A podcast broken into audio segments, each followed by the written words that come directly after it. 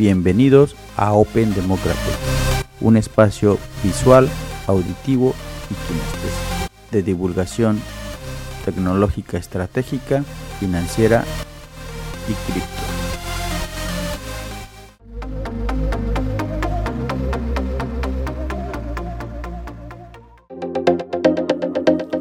Desde Dallas, Texas, Bitcoin no es una moneda, es un criptoactivo o un activo digital. Los rendimientos pasados no aseguran rendimientos futuros. Todo el material compartido en este podcast es educativo y no representa un consejo financiero.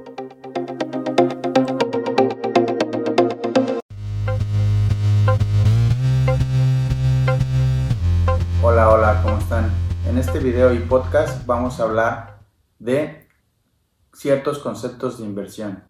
Vamos a tocar algunas reglas, por ejemplo, como las de Warren Buffett, el cual es un inversionista conocido, que ha tenido buenos resultados en sus inversiones y máximos históricos y que tiene ciertos conceptos para invertir. La regla número uno es nunca pierdas dinero.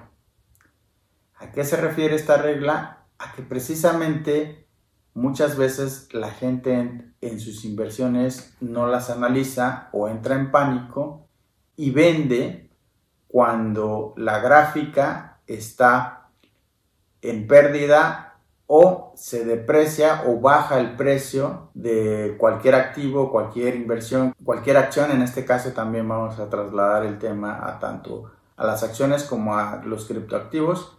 Entonces, cuando está abajo, mucha gente por el pánico vende, lo cual va en contra de la regla número uno de Warren Buffett, la cual dice nunca pierdas dinero. Lo importante en las inversiones es saber en qué estás invirtiendo, informarte, tratar de entender lo más que puedas de ese mecanismo de inversión para que sigas esa regla número uno que es la de nunca perder dinero.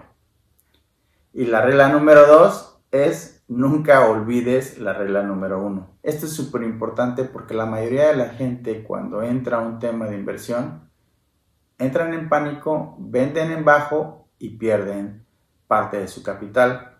A largo plazo es más difícil volverse a recuperar una vez que te sales del mercado vendiendo. Lo recomendable es esperar a que las condiciones cambien, no apanicarse e invertir a largo plazo. Aquí también aprovecharé en este tema para decirles, platicarles en qué yo estoy invirtiendo algunos conceptos y algunos criptoactivos. Sin embargo, yo estoy yendo a largo plazo en algunos. Y esto no significa que precisamente les recomiende que inviertan en eso, pero les voy a comentar en qué es lo que invierto y por qué. Efectivamente, yo invierto tanto en activos de la bolsa que me dan dividendos, pero que también tienen apreciación sobre el tiempo basado en el rendimiento o en el performance que tiene ese activo o desarrollo, desempeño que tiene ese activo. Sin embargo, tomo mucho en cuenta el tema de los dividendos, porque tenga un bajo desempeño o un alto desempeño, normalmente si estas empresas basadas en stocks o estos ETFs que son Exchange Trade Funds, fondos de intercambio de trading, los cuales están comprendidos por ciertos criterios, se comprenden de acuerdo a una canasta de clasificaciones, sin embargo estos también generan dividendos, en ocasiones no todos, tienes que revisar si el activo que tú estás invirtiendo te va a generar dividendos. En el tema de cripto, efectivamente yo invierto en Bitcoin Asimismo, mino bitcoins. En el tema de DeFi también le doy importancia al tema de los smart contracts, en este caso a Ethereum. Y en esta diversidad tomo en cuenta otros criptoactivos que son Solana, ADA, que se llama Cardano, Polkadot, Aave, Avalanche, Algorand, Phantom, Compound. Todos esos criptoactivos los vamos a ir viendo. Quizás se me pasan alguno que otro que también he invertido en Chiba Inu también he realizado algunas, algunas especulaciones, esas no las llamaría inversiones, sin embargo, ese criptoactivo cada vez ha tenido más forma y va construyendo fundamentales. Después analizaremos bien el tema de Chiba Inu. Está construido sobre un token de Ethereum. Y bueno, detallaremos más el tema de Chiba Inu. Ya sé que hice un video con respecto a ese mismo tema, pero seguiremos explorando el tema.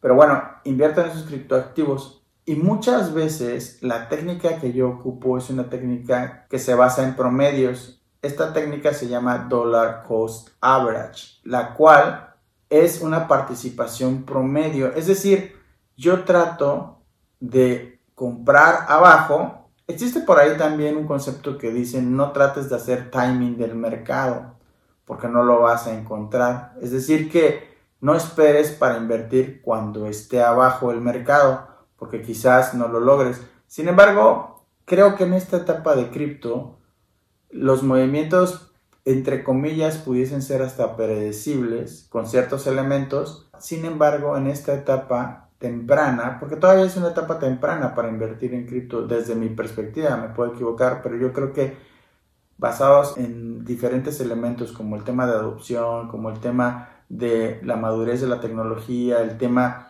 de la permeabilidad que todavía no ha permeado, que todavía gran parte de la población no toma en cuenta los criptoactivos, que todavía se están integrando a los sistemas de fintech actuales o bancarios actuales, que todavía están siendo regulados, que todavía algunos países no tienen una ruta de regulación específica o clara.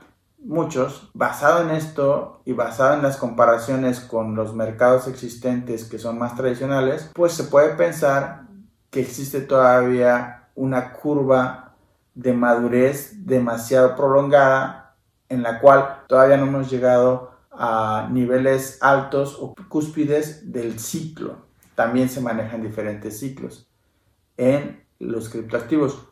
Me, creo que me desvío un poco del tema, pero vuelvo al tema de dollar cost average. ¿A qué se refiere esta técnica de invertir de forma promedio?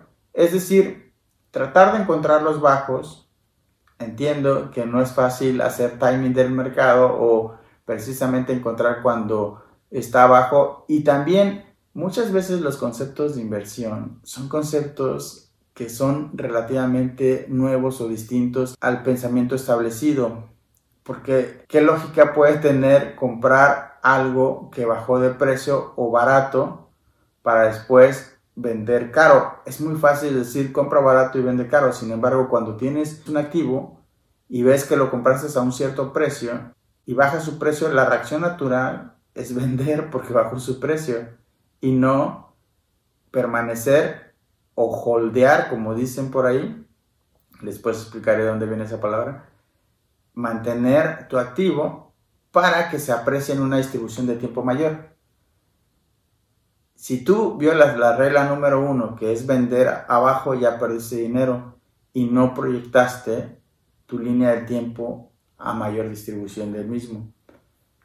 Esto es súper importante y es donde radica esta técnica de dollar cost average, es decir, ir comprando de forma promedio ir promediando y no cantidades fuertes, de acuerdo a tu capacidad de compra, de acuerdo a tus objetivos de inversión, quizás puede ser un 3%, un 2% de tus activos. Ir comprando e ir monitoreando el promedio de cuando vas comprando para ver en qué promedio has comprado y construido ese activo. Es decir, en el tema de cripto, ir comprando pequeños satoshis para construir un Bitcoin o comprar ciertas fracciones de acciones para construir una acción total. Y esto se hace, o yo lo hago, y mucha gente lo hace, comprar en los picos bajos para promediar en el costo total bajo y poder tener un margen de utilidad cuando existe apreciación de ese activo. Por supuesto, hay que analizar en qué activo se va a invertir cuál tiene una distribución a la alza en el tiempo y me va a dar rendimientos, en este caso pueden ser dividendos.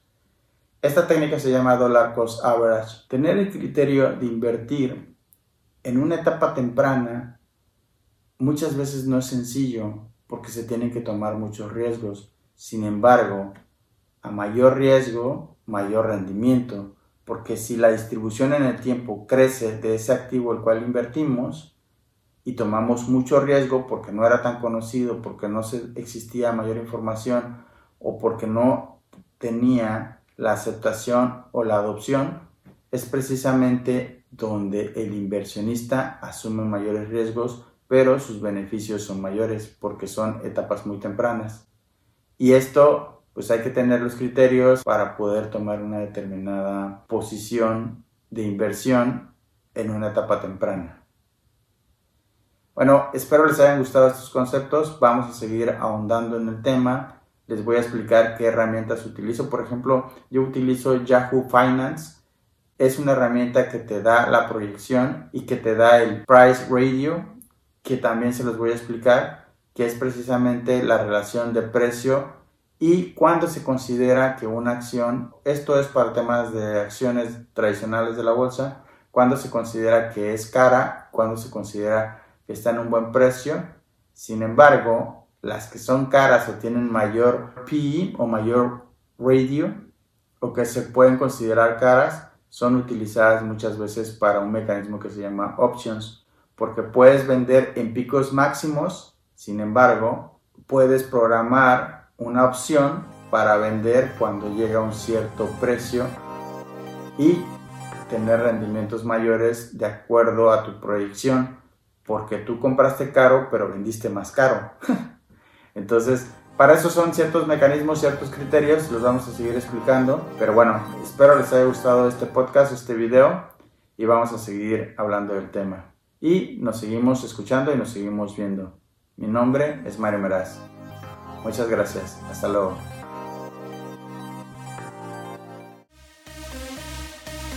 Bueno, esto ha sido todo por hoy. Bloque a bloque bits a bits, Open Democratic.